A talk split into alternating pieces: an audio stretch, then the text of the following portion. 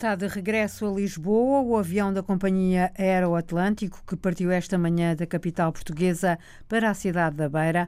O aparelho levou um hospital de campanha e pessoal médico, ajudas da Cruz Vermelha Portuguesa e dos médicos do mundo.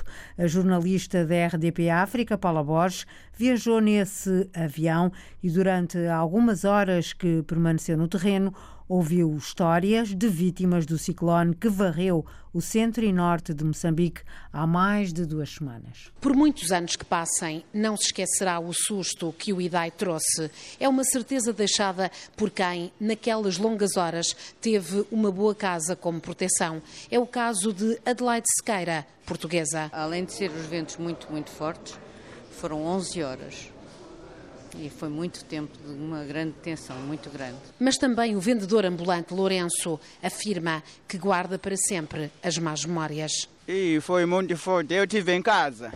Mas a, a casa saiu o teto, tudo. Depois, naquele dia, com a chuva dentro, a água estava chegando no joelho, em cima sem chapa. Sim, eu passei mal. Galinhas estavam dentro, até quase morreram com água.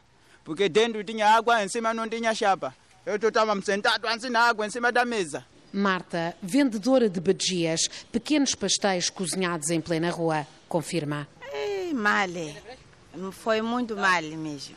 Hum, foi muito mal o que nós vimos. e aquilo não deu para ver. Como tantos moçambicanos a quem o IDAI levou o teto, Marta espera por melhores dias, melhores vendas para voltar a ter a cobertura da sua casa. Reportagem da jornalista da RDP África, Paula Borges, ela que está de regresso a Lisboa, no mesmo avião que partiu esta manhã para a cidade da Beira, com a ajuda da Cruz Vermelha Portuguesa e dos médicos do mundo. O aparelho levou o pessoal médico e um hospital de campanha neonatal que vai prestar assistência a 45 mil partos. Na cidade da Beira ouvem-se críticas à ausência do Exército.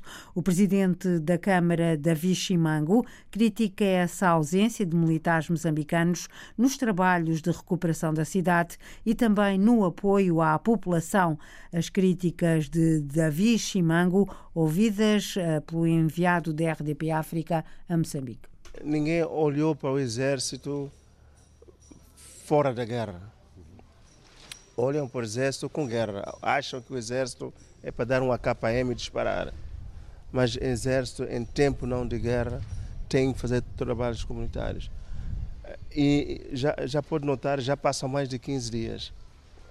Até hoje o Estado moçambicano não conseguiu nem sequer comprar vassouras. Críticas de Davi Chimango, presidente da Câmara Municipal da Beira, ouvido pelo eh, jornalista José Manuel Rosento. A Semana da Legalidade é uma iniciativa da Procuradoria-Geral da República de Angola para assinalar os 40 anos do Ministério Público. Iniciativas decorrem desde esta segunda-feira em todo o país. Oportunidade para se ouvirem promessas de combate à criminalidade.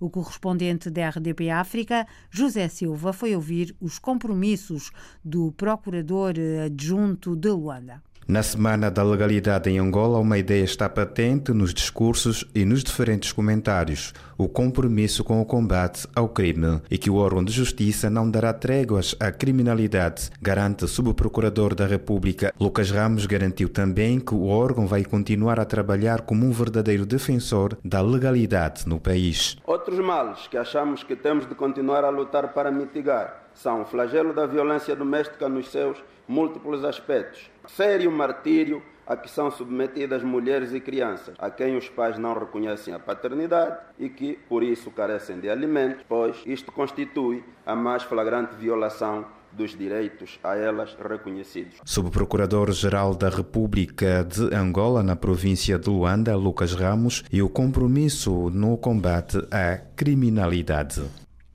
Esta segunda-feira, o antigo ministro dos Transportes de Angola, que estava detido desde setembro do ano passado, foi libertado, passou a data legal da prisão preventiva. A Procuradoria-Geral da República esclarece que o antigo ministro vai continuar impedido de sair do país e ser julgado por desvio de fundos. Recorde-se que Augusto Tomás é acusado de crimes de peculato e de corrupção. Foram rejeitadas pelos deputados britânicos as quatro propostas de alteração e continua sem haver uma solução para o Brexit, a, saída do Reino Unido da União Europeia. A, proposta de compromisso para negociar uma união aduaneira abrangente e permanente com o Reino Unido foi rejeitada na votação desta noite apenas por três votos. A moção Mercado Comum 2.3 2.0, isto é, um acordo ao estilo do que a Noruega tem com a União Europeia, assim como a União Aduaneira, também foram chumbados com 21 votos de diferença. O essencial da atualidade com Cristina Magalhães. Notícias em permanência em rtp.pt/rdpafrica. Thank you.